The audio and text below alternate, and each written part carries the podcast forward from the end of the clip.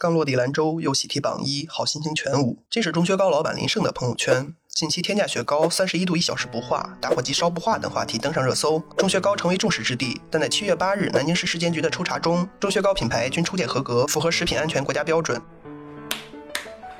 天价雪糕本来在高端渠道相安无事，最近却占用了小卖部冰柜，挤压平价雪糕的空间。消费者挑选雪糕时，往往会对包装新颖的下手，于是，在不知情和好面子下被刺穿钱包。在这一次雪糕刺客的疫情下，高价钟薛高或许再也无法维持高价。看似用户得利，但不少消费从业者痛心疾首。中国品牌的天花板再一次被压下来了。我们首先回答一个问题：为什么中国消费者需要钟薛高？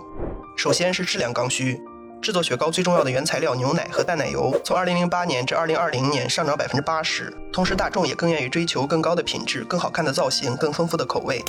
为适应市场变化，传统供应链模式已经无法满足需求，还要斥过亿资金搭建柔性供应链。新兴品牌不像伊利、蒙牛这些巨头可以摊薄成本，高价能成为其成长非常重要的外部环境。其次是消费升级，除了满足基础的解暑纳凉外，雪糕还附加了娱乐、社交、休闲等消费场景，销售渠道也需要同步升级迭代。尤其是雪糕这样一个快消品，高档商超、旅游景点、网红 KOL 都需要被打通，定价高了，经销商才有销售积极性。最后是市场环境。二零一五年至二零二一年，冰淇淋行业由不足九百亿元增长至一千六百亿元，二零二二年将达到三千零四十三亿元，稳居世界第一。但一直以来，中高端市场一直被和路雪、哈根达斯等外资品牌霸占，而哈根达斯在中国的销售额近三十亿元，其利润可达百分之五十以上，远超国产雪糕。二零一五年曾拿走全球整个雪糕行业百分之七十的利润，中国贡献百分之五十以上。中国企业在自家门口只能做低端市场，但洋货就真的好吗？略微熟悉雪糕行业的人都清楚，所谓高端洋货，在他们当地就是超市货。哈根达斯大桶家庭装在中国卖出一百元，而在美国仅卖二十一元。销往中国的香草冰淇淋更是被检测出农残超标，还曾用代可可脂冒充巧克力。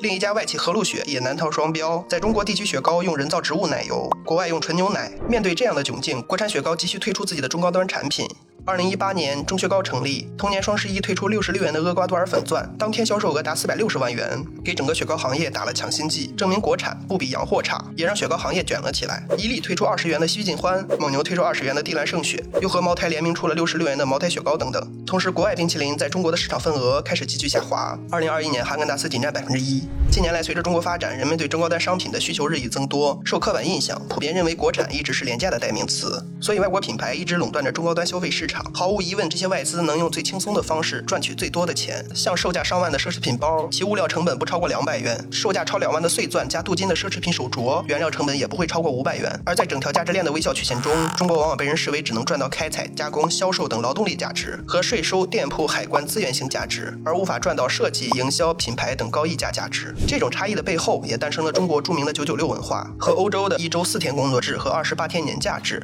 怎样跨过中等收入陷阱，成为近两年热议话题。而中国品牌的升级和提升是关键，但新兴奢侈品品牌成长需要时间，希望大家多一些宽容，给他们制造一个良好的舆论环境。当然，国内奢侈品品牌不像国外大牌拥有多年积累，